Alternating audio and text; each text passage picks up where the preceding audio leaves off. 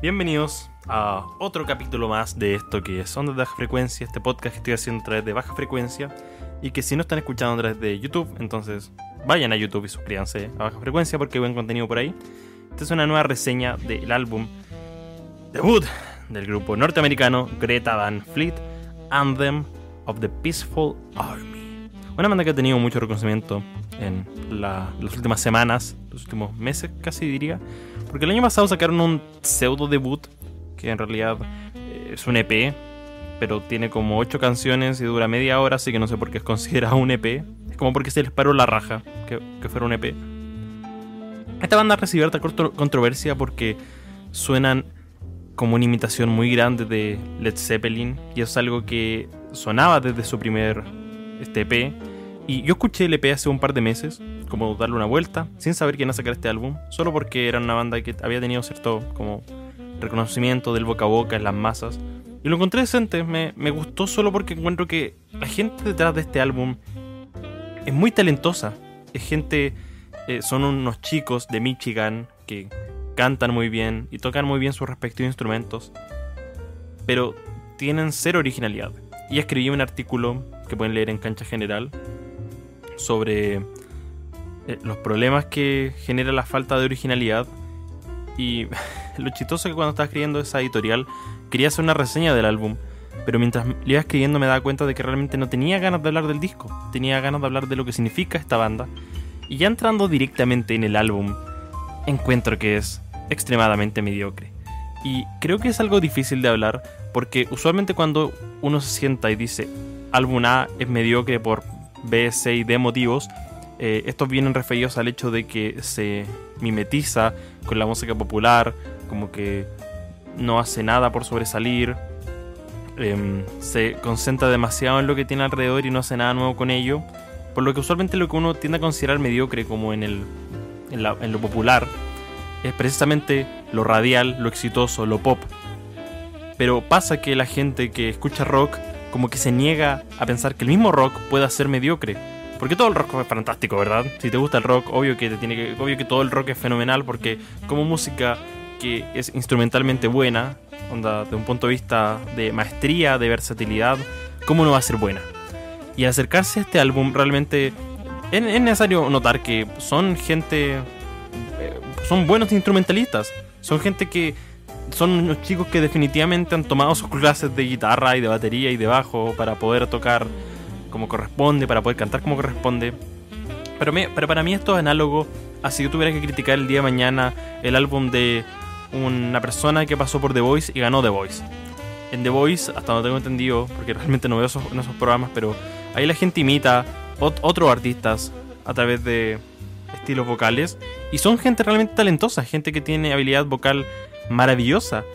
Pero si el día de mañana sacan un álbum donde simplemente se dedican a imitar, voy a encontrarlo mediocre, hasta de lo mediocre a lo malo, de lo flojo a lo débil. Y en este caso pasa exactamente esto, que este álbum al no ofrecer ni una pizca de originalidad, no puedo simplemente decir, sabes que es bueno porque tiene buenos instrumentos y buena voz, porque realmente lo que va ahí detrás en un álbum, en la música, son las composiciones, y si la composición no es nada nuevo, se dedica a reciclar todo el tiempo, no puedo encontrar lo bueno simplemente. No funciona así. Hay bandas que yo he alabado, que me encantan, que reciclan cosas. El sophomoro de Idles, de Idles, es un reciclaje completo de bandas em, punk de los 70s, de hasta los 80s. Pero lo que hace ese álbum refrescante es la temática, la narrativa, el hecho de que ellos como grupo tienen un estilo muy actual, muy refrescante, muy nuevo. Entonces, a pesar de que reciclen, a pesar de que vayan en lugares comunes, logran darle un giro que suene nuevo, logran aportar su propio estilo.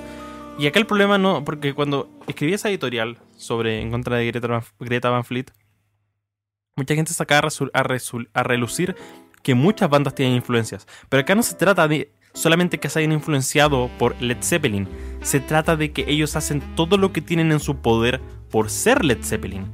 Desde la voz del vocalista, que va, em, debo decir que es maravilloso el que vaya por todo el rango de Robert Plant, porque eso es una gran tarea por detrás. pero finalmente eh, imita todo el sentido, los riffs son completamente iguales a lo que, algo, algo que Jimmy Page haría, y finalmente es música que si yo, digamos, no conociera tanto la voz de Robert Plant y la escuchara, estuviera escuchando de paso, diría, oh, esto pareciera un demo de Led Zeppelin, un demo remasterizado.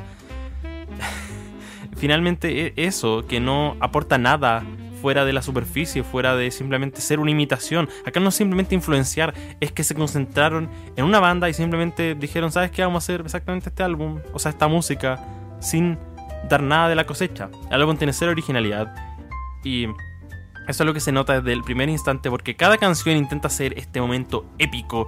La canción con la que abren eh, Age of Man intenta ser este, esta travesía épica que realmente no se adecua al, tipo de música que están haciendo. O, quizás sí, quizás se podría adecuar, pero pasa que eh, intentan hacer este tipo de rock sobrehumano con música que simplemente es plana, es débil, es floja, eh, sin sustancia. Y es triste porque es un desperdicio. Son tipos que tienen mucho talento, pero no tienen una pizca de originalidad o talento artístico, como sentarse a componer cosas que sean buenas. el, vocalista creo que se llama George o, Jake, eh, hasta imita como el timbre, eh, imita los Hey Mama y cosas así, Sweet Mama de Robert Plant. Entonces, ¿cómo me puedes decir que ellos no intentan imitar a Led Zeppelin? Em, todo lo que sigue, When the Curtain Falls, tiene un riff que, eh, si bien como digo, es talentoso, es algo que saldría de alguno de los primeros discos de Led Zeppelin. O esta canción Lover Liver que en el estribillo es el Lover, Liver. Como que, ¿cómo es que estos chicos no intentan encontrar un estilo? Eso es lo que me da más rabia, que no hay un desperdicio. ¿Cómo con este talento simplemente no busquen hacer algo que sobrepase, que los haga únicos?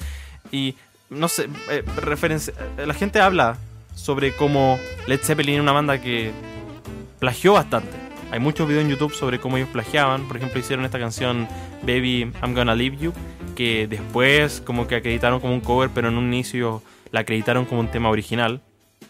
O sea, un plagio entre comillas.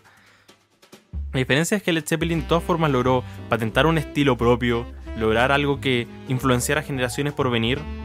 Y fuera de que uno pueda ahora mirarse atrás y decir, sabes que Led Zeppelin no eran tan buenos, eh, son un pilar fundamental del rock yo dudo mucho que en 2, 3, 4, 5, 10 años alguien vaya a pensar, wow, Greta Van Fleet definitivamente me influenció.